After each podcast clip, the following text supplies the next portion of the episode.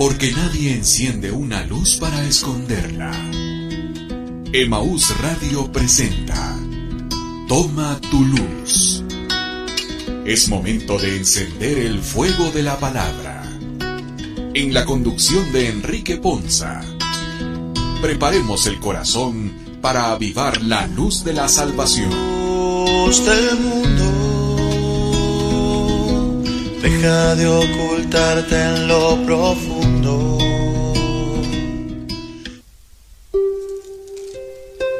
el Señor les bendiga, hermanos. Qué bendición para nosotros el día de hoy, una vez más, llegar hasta ustedes y acompañarles durante esta hora con su programa Toma tu luz. Un programa donde Dios habla a nuestro corazón, a nuestras vidas y con su gracia poderosa esta mañana nos envuelve en esta cabina y con el gozo del Señor pues le damos gracias a nuestro Dios por el privilegio de estar una vez más llegando hasta ustedes con este su programa. Le damos la bienvenida a todos y cada uno.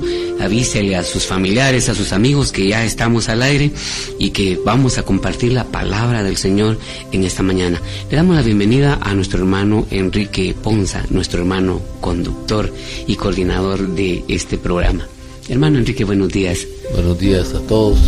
Es un gusto volver a estar con ustedes, esperando que este programa sea de muchísima, muchísima bendición, como través de la palabra que el Señor nos pueda poner y nos pueda dar y que toque nuestro corazón y nuestro, nuestra mente y nuestro ser para hacer las transformaciones y las decisiones y los cambios que, que Él pide que nos hagamos. Buenos días Fernando, buenos días Carmelina, buenos días Boris, buenos días, ¿cómo estamos? Dios los bendiga a todos. Vamos a iniciar entonces, hermanos, nuestro programa poniéndonos en manos del Señor para que pues vayamos inmediatamente al compartir de la palabra del Señor que seguramente hoy trae mucha bendición para nosotros. Iniciemos entonces nuestro programa invocando sobre nosotros y sobre cada uno de ustedes el nombre del Padre, del Hijo y del Espíritu Santo. Amén. Padre Dios, te damos gracias en esta mañana por el privilegio de tu amor, de tu misericordia que se derrama sobre nosotros, por tu Espíritu Santo, Señor, que está allá en esta cabina, en medio de nosotros, fluyendo, Señor, con la palabra que hoy traes para nosotros. Te pedimos de todo corazón que dispongas nuestra mente, nuestro corazón, para que podamos, Señor, ser tierra fértil, para que esa palabra el día de hoy nos edifique, nos fortalezca, nos renueve y que tu Espíritu Santo, Señor, renueve nuestro entendimiento, nuestros pensamientos, nuestra vida en sí. Señor, sana, limpia lo que tengas que sanar en nuestro corazón, en nuestra mente, para que sea una tierra apropiada, para que tu palabra llegue y se arraigue en nosotros y nos haga dar un fruto abundante, que sea bendición de tu gloria y bendición de nuestros hermanos.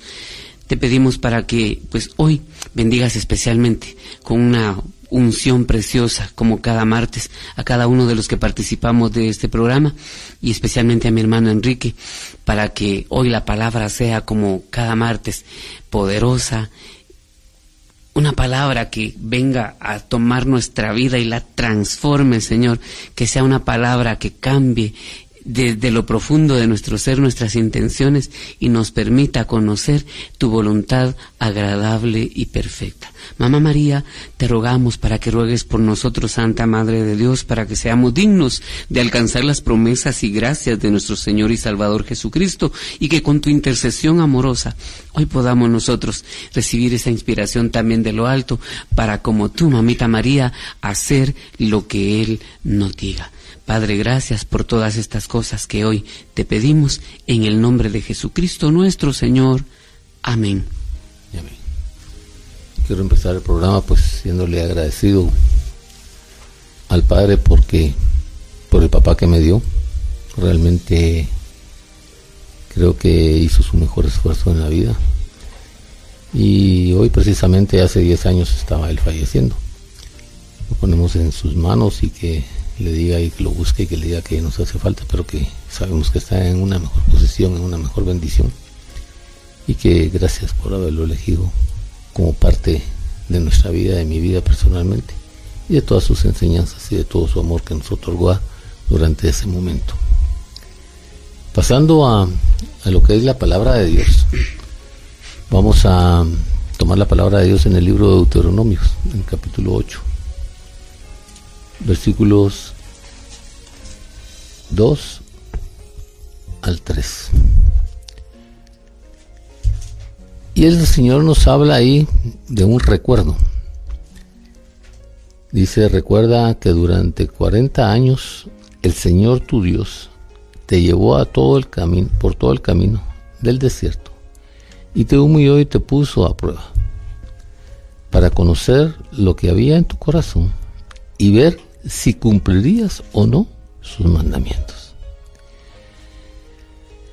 Esta parte es importantísima. ¿Por qué razón?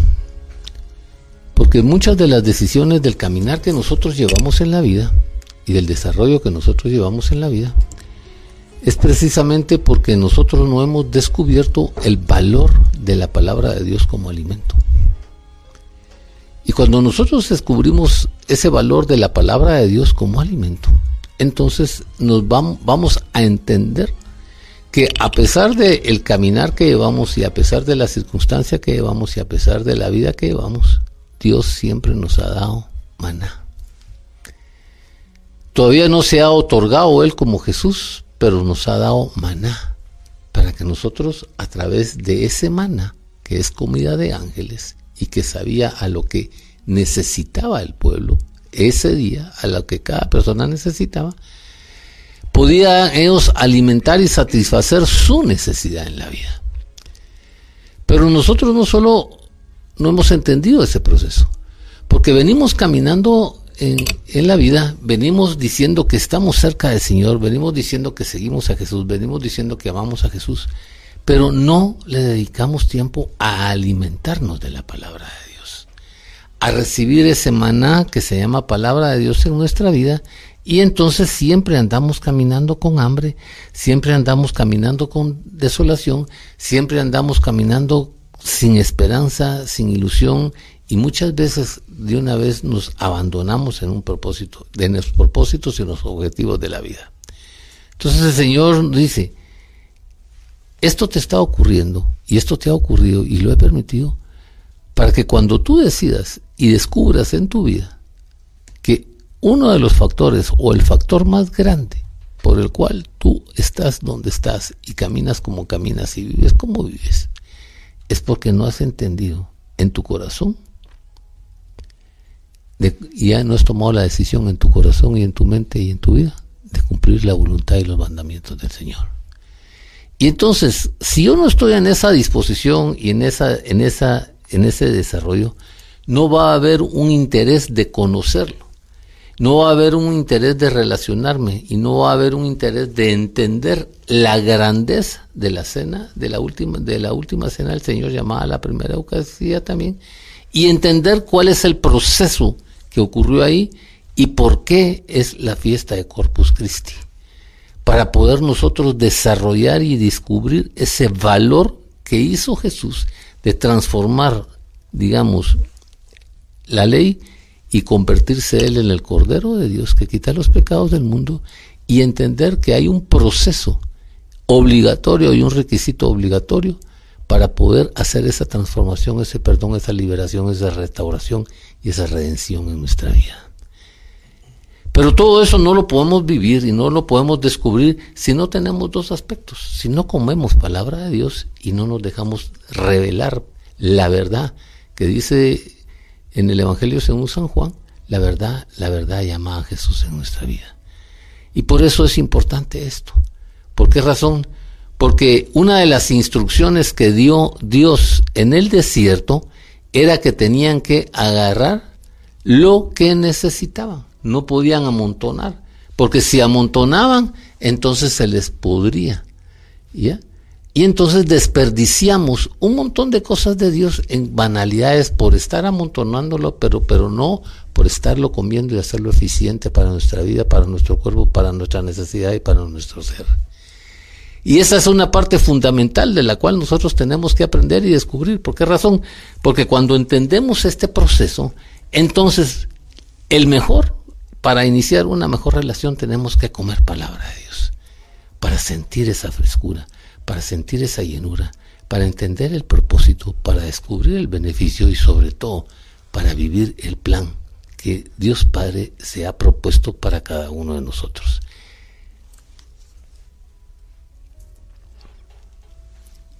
Es interesante, hermano. Hermanos, eh, a mí me llama mucho la atención esta figura entre las cosas que ha dicho. Esto me llamó poderosamente la atención. Cuando el Señor derramó el maná eh, a favor del pueblo de Israel para que pudieran alimentarse, la instrucción fue clara. No pueden tomar más de lo que consumen al día. Y si no, se arruinaba, se podría. A mí inmediatamente me vino a la mente el pensar que hoy, como bien decías, hermano Enrique, uno debe estarse alimentando de la palabra de Dios, pero esto también conlleva una directriz. Eh, uno puede pensar, entre más palabra, palabra, palabra, palabra, coma, y voy a saber más y saber más. El punto es que el maná se daba para que el pueblo de Dios sobreviviera y se mantuviera en el desierto y dependieran de Dios.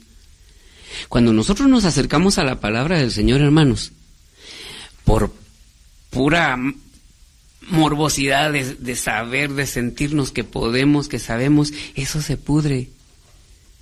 Porque nos llenamos de soberbia, de suficiencia. Cuando nosotros nos acercamos a la palabra para conocer de Dios, para entrar en comunión con Dios, ese es el propósito del maná.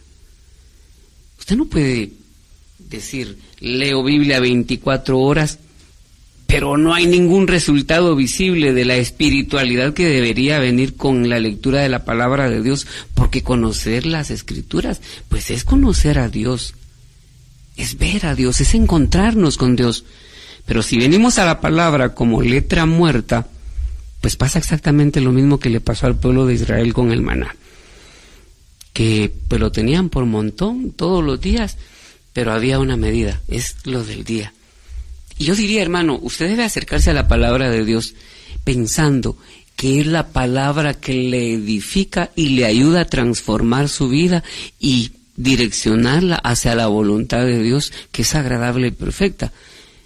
Pero esto, hermano, no es cosa fácil, porque cuando uno pretende tener la vida en dirección hacia Dios, cuántas dificultades para mantener una vida en santidad, en fidelidad a Dios. Y ciertamente, la palabra hace lo que tiene que hacer en nosotros. El problema es con qué corazón nos acercamos nosotros a la palabra del Señor. Por eso inmediatamente que mi hermano mencionó esto, yo me ponía en mi corazón esto, cabalmente esto es lo que nos pasa a nosotros. Porque es que esto es una realidad actual. Hoy la palabra tiene que ser para nosotros lo que fue para ese primer pueblo, un alimento del cielo. Y si la palabra no es eso, hermano, con razón a veces vivimos como vivimos. Porque no tomamos en serio la palabra, porque la escuchamos, porque muchas veces la decimos, incluso la predicamos. Pero cuántas veces esa palabra realmente es un poder prioritario que obra en nuestra vida para transformarnos al varón perfecto, a Jesucristo. Por eso es que es importante esto. Antes de pasar a lo que es el Corpus Christi, el Señor quiere que entendamos esto, porque si no entendemos su palabra, no entendemos el proceso de la Santa Cena, no entendemos el proceso de lo que significa realmente el cuerpo de Cristo y la sangre de Cristo. Y no entendemos por qué la Eucaristía se llama sacrificio. Hay un momento de oblación y sacrificio, de muerte dentro de la Eucaristía. Por eso el Señor dice, tenemos que entender dos cosas importantes que de nosotros tenemos que, que no solo de pan vive el hombre, sino de toda palabra que sale de la boca del Señor. Y esto es importantísimo para nosotros, porque cuando el Señor habla, habla para que nosotros tomemos ese maná. ¿Por qué? Porque entendiendo mi necesidad, Dios me da palabra para satisfacer apoyarme, fortalecerme en el momento espiritual o en la necesidad espiritual o en la necesidad emocional que estoy viviendo. Por eso es importante esto. Vamos a ver también qué significa la palabra como alimento. Pero también la segunda promesa que está en Isaías es que dice que la palabra que el Señor nos manda no regresa a Él hasta que no haya hecho a lo que fue enviado. Entonces, basándonos en esas dos cosas y entendiendo esos dos procesos, vamos a ver un poquito lo que significa la palabra como alimento espiritual. ¿Por qué? Porque es importante entender esto. para que nosotros podamos descubrir realmente ese significado, ese valor y esa grandeza que cuando el Dios a través de Jesús nos habla, Dios Padre a través de Jesús nos habla y nos revela el Espíritu Santo esa verdad, podamos descubrir qué es lo que significa. Y uno de los versículos que a mí más me gusta, de los versículos que a mí más me gusta, lo encontramos en Jeremías 15 y 16, dice, al encontrarme con tus palabras, yo las devoraba, decía, dice Jeremías. Ellas eran mi gozo y la alegría de mi corazón, porque yo llevo tu nombre, Señor, Dios pobre. Ah, que muy difícil. Ah, que no le entendemos. Ah, que esto. Ah, que lo otro. Y entonces cuando entendemos eso, esas excusas, y cuando descubrimos esas excusas, nosotros únicamente lo que estamos haciendo es desperdiciando el valor, la riqueza, el tesoro de la palabra de Dios. Y entonces no hemos entendido el alimento espiritual que significa, la medicina espiritual que significa, la revelación de conducción y dirección para decisiones de nuestra vida, ¿qué significa? Y entonces lo perdemos. Por eso Pedro dice, deseen con ansias la leche pura de la palabra como niños recién nacidos. Así por medio de ella crecerán en su salvación. Interesantísimo esta parte. Y esta es una de las partes fundamentales que tenemos que ver. Si nosotros queremos un día agarrar la palabra de Dios e irnos al libro del Apocalipsis. ¿Qué vamos a entender si no hemos conocido a Jesús? Es paso a paso. Dice, como niño recién nacido, debe ser esa palabra para nosotros en nuestra vida, que nos alimenta, nos da y nos lleva. Precisamente por esa razón vamos ahora, no sé si hay algún comentario de parte de ustedes a esto, para pasar después a, a la lectura de Corintios me únicamente me llama mucho la atención ese alimento que es la palabra y justamente porque el objetivo, hablábamos hace un momentito del maná, era saciar una necesidad en el desierto. Y precisamente, lamentablemente, cuando nosotros nos encontramos en el desierto, eh, se nos olvida cómo fortalecernos, se nos olvida cómo darnos ese ímpetu para salir de esos desiertos. Y justamente lo que decía ahorita, está en la palabra ese alimento, está en la palabra cómo darnos esa fortaleza y saciar esa necesidad. Lamentablemente, muchas veces no, no sentimos esa necesidad. Y precisamente por eso es que no buscamos ese alimento en la palabra, sino que únicamente eh, pensamos en nuestra autosuficiencia, y no le damos el valor que el Señor quiere darnos a nosotros como alimento. Hay, cosa importante en este sentido, eh, hablando del maná. Ciertamente es una bendición y es algo que el Señor nos, nos da y pone, pone manifiesto que, que está ahí para nosotros para suplir nuestras necesidades. Pero veo que nos pasa con todas las bendiciones que el Señor nos ofrece, nos pasa lo mismo que hacemos con la comida material. Se nos instruye en qué es lo que tenemos que comer, especialmente con los niños, por ejemplo, cuando uno es niño, que, coma, que come tus verduras, que come tus frutas. Es algo bueno para uno. Pero entonces aquí viene otra cosa, y, en ese sentido, digamos, los padres o nosotros como servidores, tenemos que también saber la forma de, de hacer o de desarrollar en las personas ese interés por alimentarse de eso que les hace bien. Porque ¿qué pasa? Por ejemplo, yo estudié en un colegio donde se nos instruía, llevábamos un curso que se llamaba Biblia. Pero nos obligaban a aprender, no sé, este, ya que había un montón de citas. Entonces, ¿qué hacía? Nosotros como jóvenes, en ese momento, en lugar, entiendo que el fin en ese momento de nuestro maestro era que nosotros aprendiéramos y tuviéramos conocimiento de eso.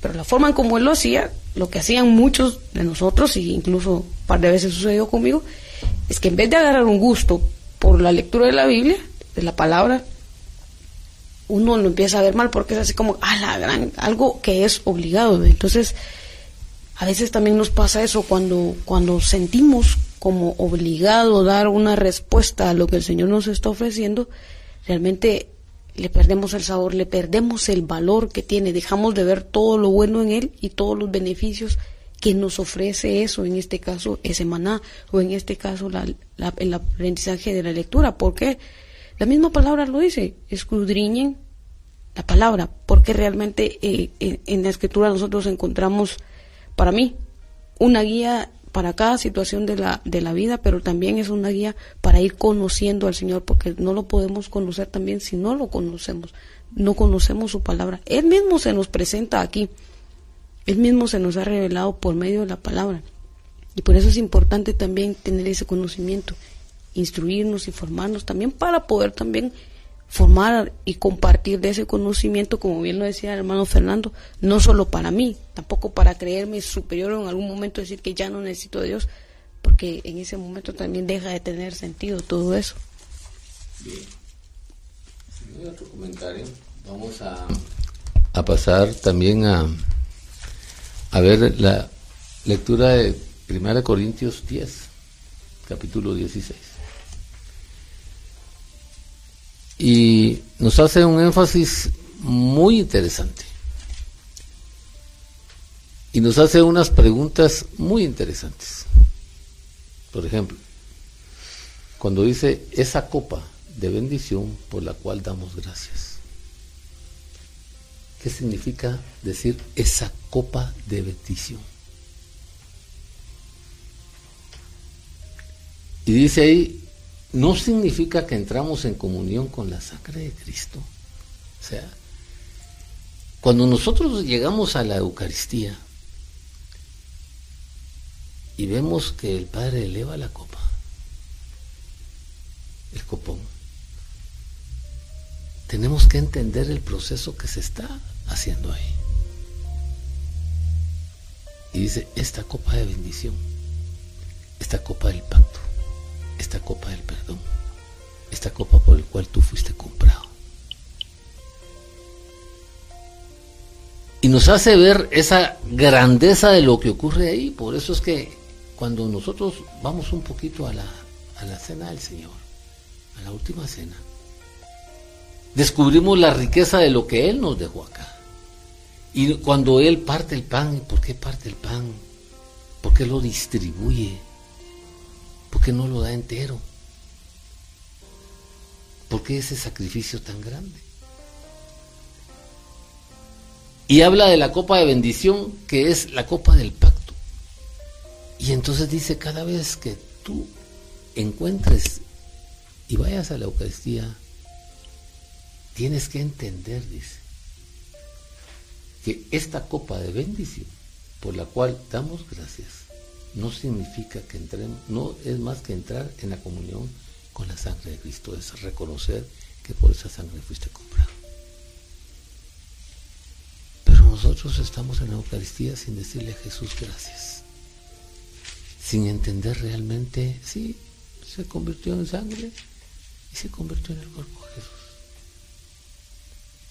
Y vamos a ver un poquito lo que significa la sangre de Cristo Jesús para que nosotros podamos retomar y recordar realmente lo que ocurrió en ese momento, lo que pasó en ese momento, por qué Jesús se esfuerza a que nosotros descubramos y vivamos esta parte y que a través de descubrir esto podamos tener esa riqueza grande del el cuerpo y la sangre de Cristo Jesús, de volver a vivir con mucha ilusión esa, ese Corpus Christi. Dice Jesús en, Marco, en Mateo 26, 28. Esto es mi sangre del pacto, que es derramada por muchos para el perdón de los pecados. Miren qué importante. Cuando Jesús en la Santa Cena hace la elevación del vino y les dice que eso es el pacto de bendición ese es el pacto de perdón. Ese es el pacto de redención. Ese es el pacto de salvación. Porque a través de esta sangre yo te estoy comprando a ti. Es el sacrificio que dice en la cruz. Este es el costo de tu salvación, de tu perdón, de tu liberación, de tu redención. Y entonces tienes que entender el significado. Y cuando entiendes el significado, tienes que darte el gozo, como decíamos anteriormente, de beberlo, de tomarlo y de disfrutarlo. Porque dice el Señor que si no bebemos eso, no estamos con Él. Y si no disfrutamos eso, no puede Él estar en nosotros. Y que cuando Él está en nosotros y bebemos nosotros es el, este pacto, esa, esa sangre, nosotros estamos con Él y Él con nosotros.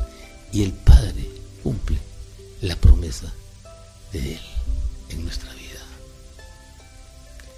Un regalo. Luego nos dice también, tengan cuidado por sí mismos y en todo el rebaño sobre el cual el Espíritu Santo los ha puesto como visos para pastorear la iglesia que adquieran con su propia sangre. Y ahora que hemos sido justificados por su sangre, con cuánta más razón por medio de él seremos salvados del castigo de Dios. Entender que cuando nosotros bebemos de esa sangre, purificamos interna y externamente y somos liberados del castigo de Dios y que somos perdonados del castigo de Dios y que somos justificados del castigo de Dios. Y esa es una riqueza inmensamente grande que Dios quiere que comprendamos el valor de la sangre. Y dice en Hebreos 9, si esto es así, cuánto más la sangre de Cristo, quien por medio del Espíritu Eterno se ofreció sin mancha a Dios, purificará nuestra conciencia de las obras que conducen a la muerte, a fin de que sirvamos al Dios viviente. Tenemos que entender que hemos sido rescatados por la sangre de Cristo. Hemos sido rescatados de esa vida absurda, podemos ser rescatados hoy de esa situación que estamos viviendo, podemos ser rescatados hoy de la condición que tenemos, podemos ser rescatados del desconocimiento, la ignorancia o, la desconfianza que tenemos del mismo Jesús. Hoy podemos ser rescatados. ¿Por qué? Porque por lo que pagó Jesús no es algo perecedero, es algo grande, valioso, que es su propia sangre. Y entonces nos invita, ¿ya? Que cuando Él se convierte como un cordero sin mancha y es, es sacrificado en la Eucaristía. Recordemos que cuando se derrama esa sangre en esa Eucaristía y esa transformación de ese vino, se está volviendo a purificar mi vida, se está volviendo a justificar mi vida, se está volviendo a liberar mi vida. Y le damos gracias en ese momento en la oración. ¿Por qué? Porque por, eso es que está separado el cuerpo y la sangre, porque hay un sacrificio para establecer realmente que hay una muerte y de que de verdad está el sacrificio. Y cuando eso ocurre, podemos ponernos bajo ese copón y decirle, Señor, gracias por purificarnos, liberarnos con tu sangre bendita. Volvernos a justificar en la vida con tu sangre bendita.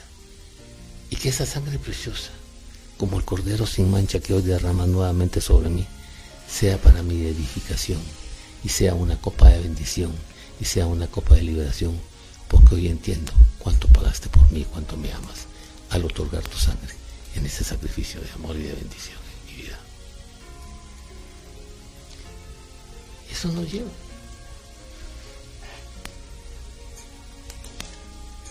a tener una común unión con Él, a vivir esa relación con Él. Por eso es que en el libro de Apocalipsis nos habla el Señor cuando Juan está pasando y ve salir a, a los santos, dice, ¿y esos quiénes son? Son los que se atrevieron a lavar sus vestiduras con la sangre del cordero. Se atrevieron a lavar sus vestiduras con la sangre del cordero. ¿Qué podemos escuchar de ustedes?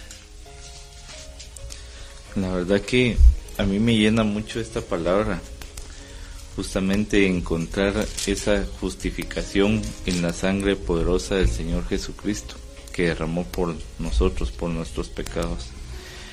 Y me lleva a, a poner de manifiesto en especial justamente eh, la responsabilidad que como padres que estamos, eh, pues ya el día de mañana se celebra o se conmemora el Día del Padre, la responsabilidad que como padres o como cabezas de hogar tenemos pero muchas veces descuidamos esta parte de fortalecernos primeramente a nosotros mismos para poder trasladar esa bendición de prosperidad y de fortaleza hacia nuestro hogar.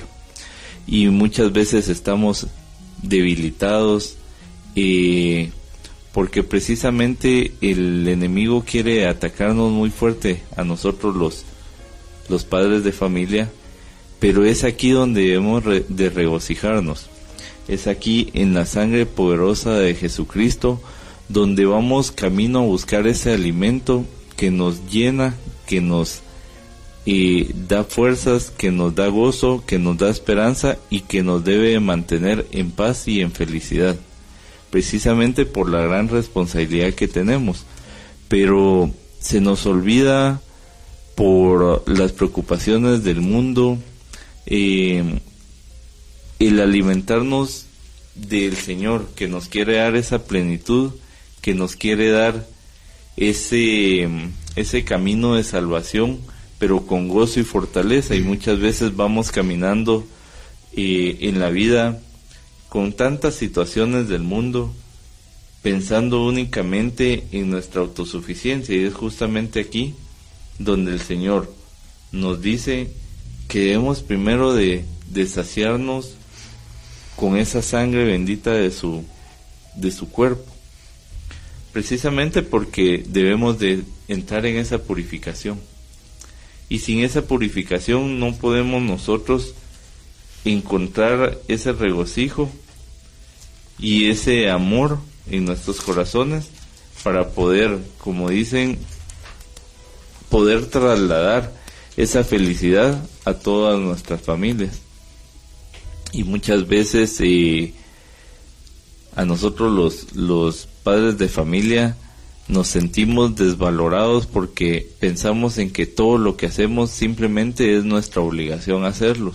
Pero de verdad, qué hermoso poder encontrar en la palabra del Señor esa gracia para darnos nosotros con toda la, la bendición que el Señor nos da, con toda la felicidad hacia los demás, como Jesucristo dio su sangre por todos nosotros.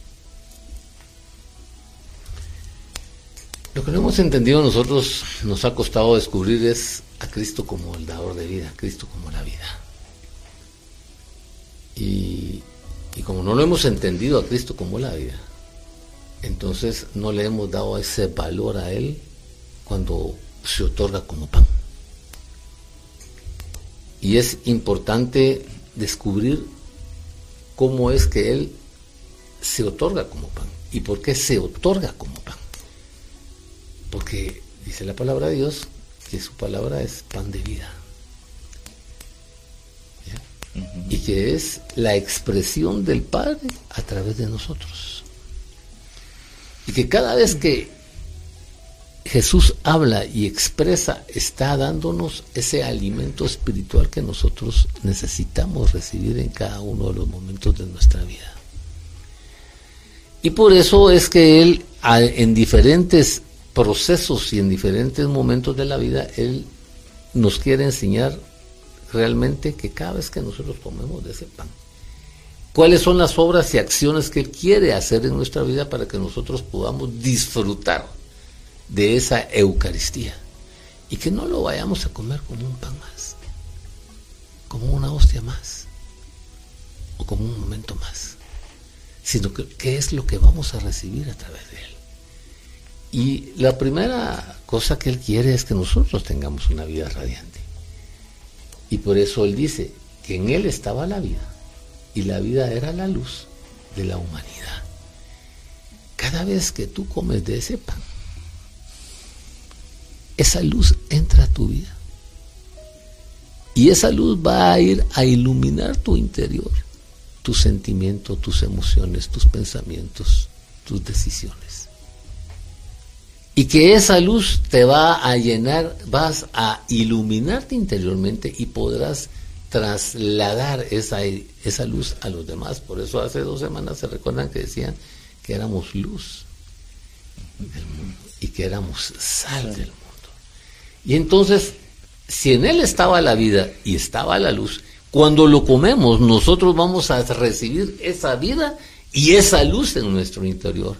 Y entonces vamos a tener una vida más radiante. ¿Por qué? Porque va a transformar y sanar nuestro interior, nuestro ser, nuestro corazón, y nos va a iluminar y nos va a transformar nuestro sentir y nuestro pensar para cambiar nuestra forma de vivir. Y entonces por eso nos dice, hijo mío, tienes que entender que el ladrón ha venido a robarte, matar y destruir. Pero cada vez que tú comes, cada vez que tú te relacionas conmigo, cada vez que tú me aceptas, yo vengo para que tú tengas vida y vida en abundancia. Vida en abundancia. Y esa parte es la parte importante, ¿ya? Que tienes que aprender a vivir, que tienes que aprender a disfrutar. No es solo que lo entiendas en tu mente, es que lo vivas, que lo disfrutes en tu interior. Como el pan de vida que es mi palabra y que si te estoy ofreciendo esto es para alimentar tu necesidad, tu situación, para que se cumpla lo del Padre nuestro, que el pan nuestro de cada día, dádnoslo hoy, físico y espiritual. La otra parte que él quiere dice, yo soy la resurrección.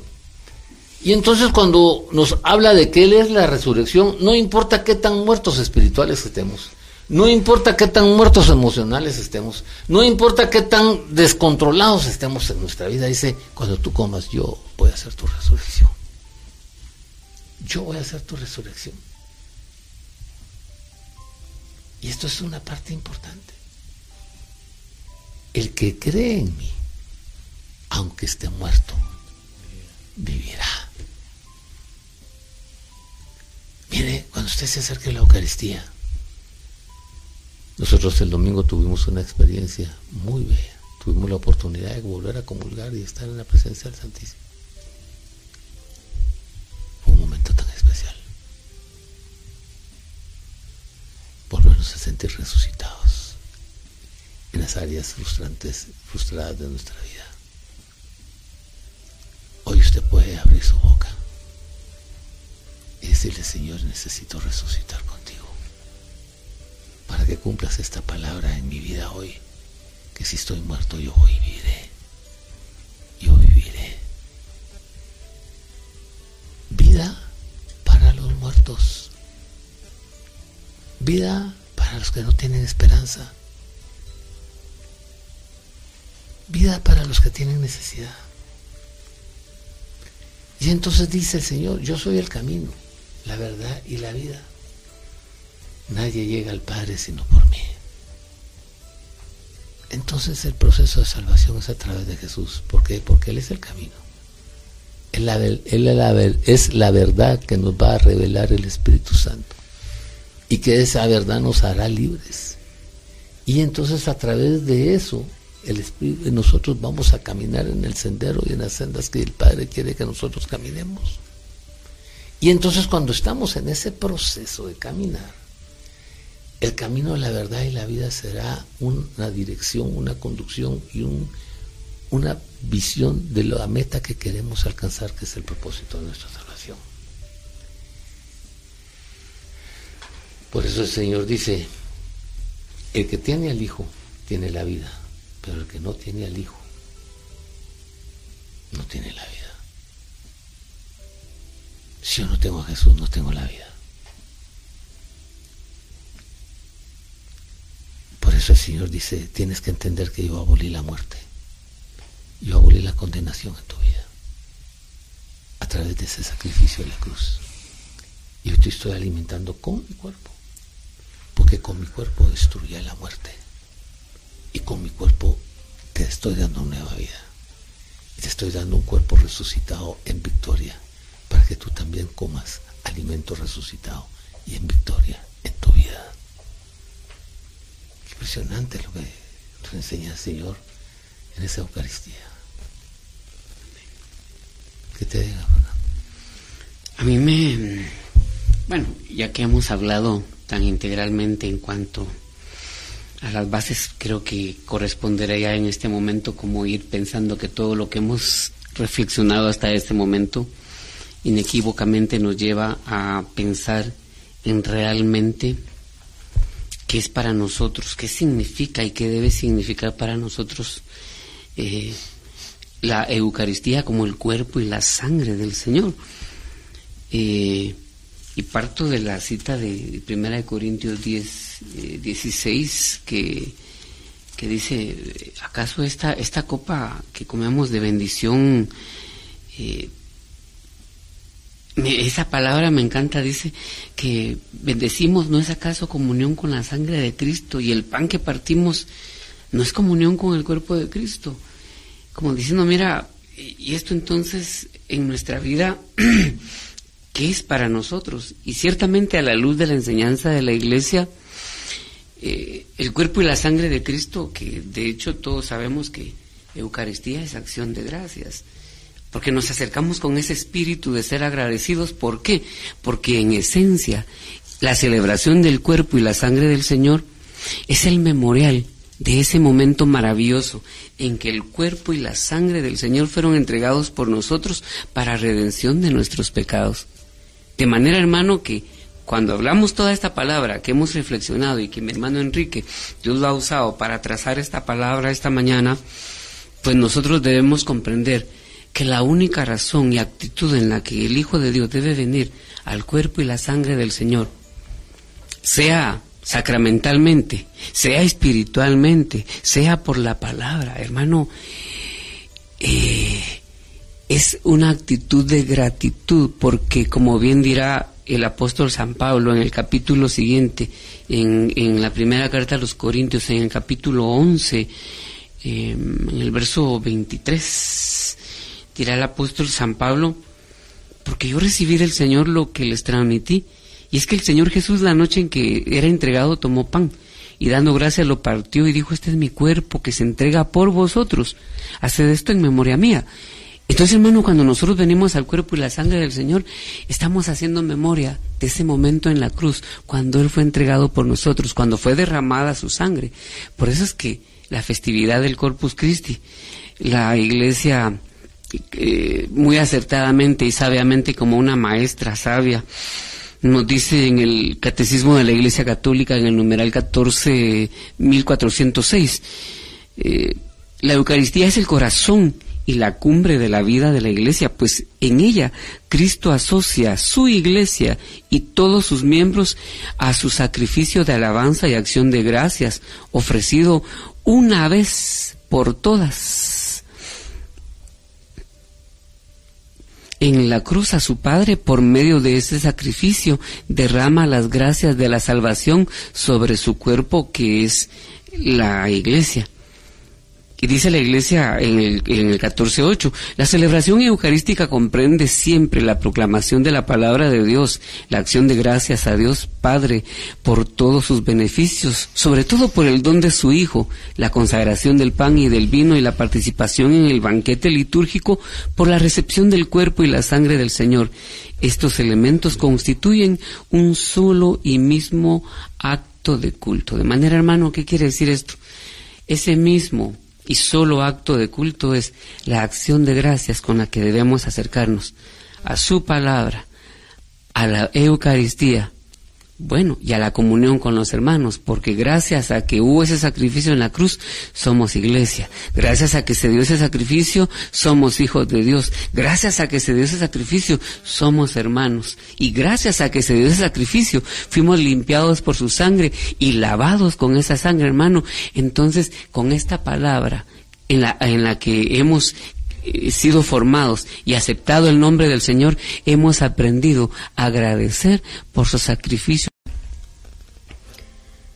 Cuando el Padre nos dice dichosos los invitados a la mesa, realmente hoy podemos ver que de verdad, o sea, somos muy dichosos en esa invitación que el Señor nos hace cada vez que nosotros asistimos a una mesa y a una misa. Y digo asistimos porque no es lo mismo asistir que participar Muchas veces vamos pero no participamos. Y como bien lo decía Fernando, el momento de la comunión es realmente el sentido, es la parte central y medular de, de la misa.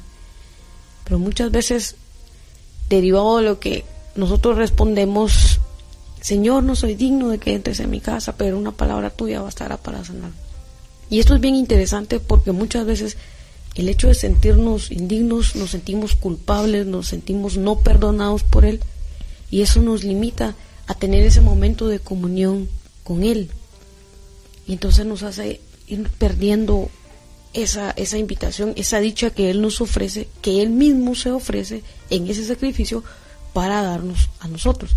El Señor no dijo yo he venido a juzgarlos, no, Él dijo yo he venido para darles vida y vida en abundancia yo soy el pan vivo. Y Él se ofrece y se nos ofrece y, nos hace esa invitación a poder tener esa comunión con Él, ser partícipes de esa iglesia, ser partícipes de ese cuerpo, porque cuando Él se parte, nos está dando esa oportunidad de ser cada uno de nosotros un pedacito de todo ese cuerpo, de todo ese pan, de poder tener esa común unión, por eso es común unión, en Él, entonces creo que también eso es algo muy, muy, muy, muy importante. Es un regalo maravilloso. Y, también hay que aprender a perdonarnos, a confiar. Cuando nosotros también respondemos, no soy digno, pero una palabra tuya bastará para sanar. Pero no leemos la palabra. Y muchas veces un montón de cosas que nos aquejan y que nos tienen el corazón y, la mente enredada y tal vez nos meten en duda y, y un montón de situaciones, pero si escudriñamos las palabras, muchas veces el Señor nos revela también por medio de la palabra. Y ahí está ese, una palabra tuya bastará para sanar. Cuando nosotros leemos la, la, palabra, realmente de verdad se hace una realidad de eso. Encontramos un montón, un montón de lectura que realmente nos va sanando, nos va sanando y nos va sanando. Pero a la vez va fortaleciendo en nosotros la confianza de que realmente somos dichosos al ser invitados a esa mesa a la que Él nos llama. Una parte importante, lo que leo, leímos en 1 Corintios capítulo 11. Pablo nos dice ahí, yo recibí del Señor lo mismo que les transmito a ustedes. Y nosotros hemos, cada vez que vamos a la Eucaristía, recibimos lo mismo que el Señor nos transmitió esa noche, a cada uno. Pero hay algo importante, dice. La noche en que fue traicionado. La noche en que fue traicionado. Hoy no importa cuánto lo hayas traicionado. Yo lo he traicionado. Estoy seguro que los hermanos acá lo han traicionado. Porque si no lo hubiéramos traicionado, no fuéramos pecadores. Y entonces, si no hemos cometido pecados, hemos mentirosos a Dios. Pero él dice, no importa la traición, no importa cómo vengas. Hoy quiero que disfrutes lo que te quiero dar. Hoy quiero que vivas lo que te quiero dar. Porque quiero levantarte, resucitarte, darte vida, llenarte de luz, llenarte de ilusión. Que tengas esa vida y vida en abundancia que te vine a prometer. Y entonces después de dar gracias, lo partió y dice, este pan es mi cuerpo, soy yo el que me estás comiendo. Tienes que tener la certeza que es Jesús el que está ahí, porque te lo dijo él de su boca. No es algo que la iglesia se haya inventado, es de la boca de Jesús. Dice, este es mi cuerpo y que por ustedes, que por nosotros se entrega. Él se está entregando, por eso en Getsemaní fue a vivir ese momento y le dijo al Padre que no sea mi voluntad sino la tuya. ¿Por qué? Porque ya entendí, ya descubrí que es porque si yo me entrego los vas a perdonar a cada uno de ellos. Y entonces van a ser de tu pueblo elegido y tú te vas a disfrutar en la gloria de Dios. Como se está disfrutando hoy mi papá en la gloria de Dios. Porque ustedes hagan esto en memoria mía. Mire, nosotros pasamos a la Eucaristía así, saludando, distrayéndonos, pensando cómo va el partido. Hagan esto en memoria mía. Recuerden este momento, no importa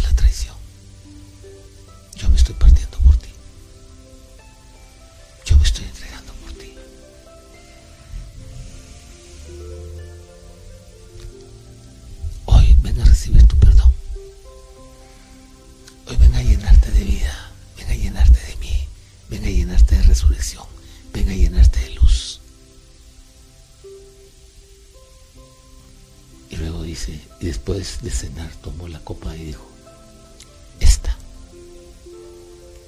esta es la copa del nuevo pacto entre tú y yo. Del nuevo pacto entre tú y yo. Olvídese de los demás, es el pacto entre usted y él. Dice, esta es mi sangre. Mi sangre con la que te he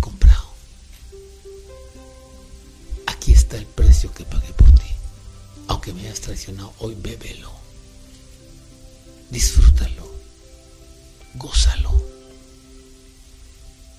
Hagan esto cada vez que vean de ella en memoria de mí. Porque cada vez que comen de este pan y beben de esta copa, proclaman la muerte del Señor hasta que venga. Reconoces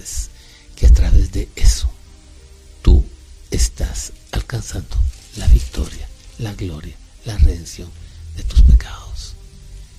Por eso en el Evangelio de San Juan, en el capítulo 6, versículo 53, dice que si no comen de la carne del Hijo del Hombre, ni beben de su sangre, no tienen vida eterna.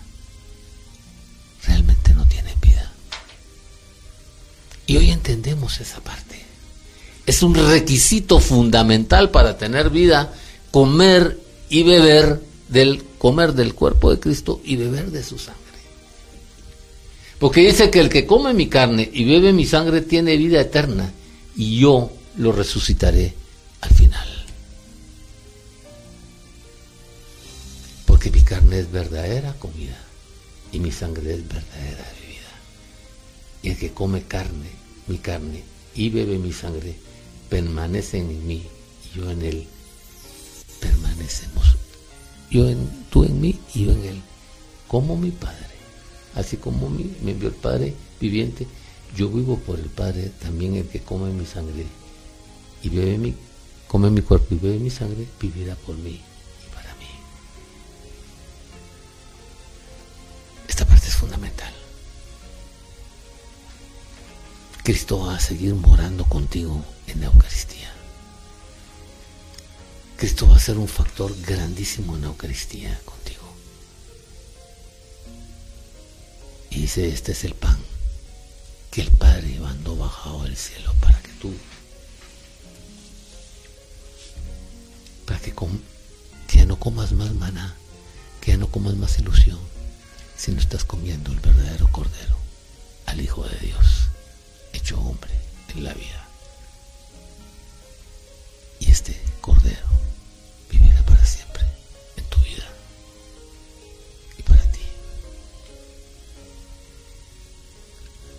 Señor nos hace una invitación bellísima para vivir el Corpus Christi.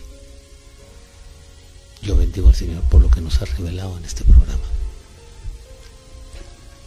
Y que no importa el momento de, de la traición que hayamos vivido, hoy nos dice, en la noche en que fue traicionado, Él te dio este regalo de perdón, de liberación, de edificación, de resurrección, de toda, de toda la gloria que quiere derramar y cumplir en tu vida para hacerse el Mesías, para hacerse el Señor, para hacerse el camino, para hacerse la verdad y para hacerse la vida en tu vida.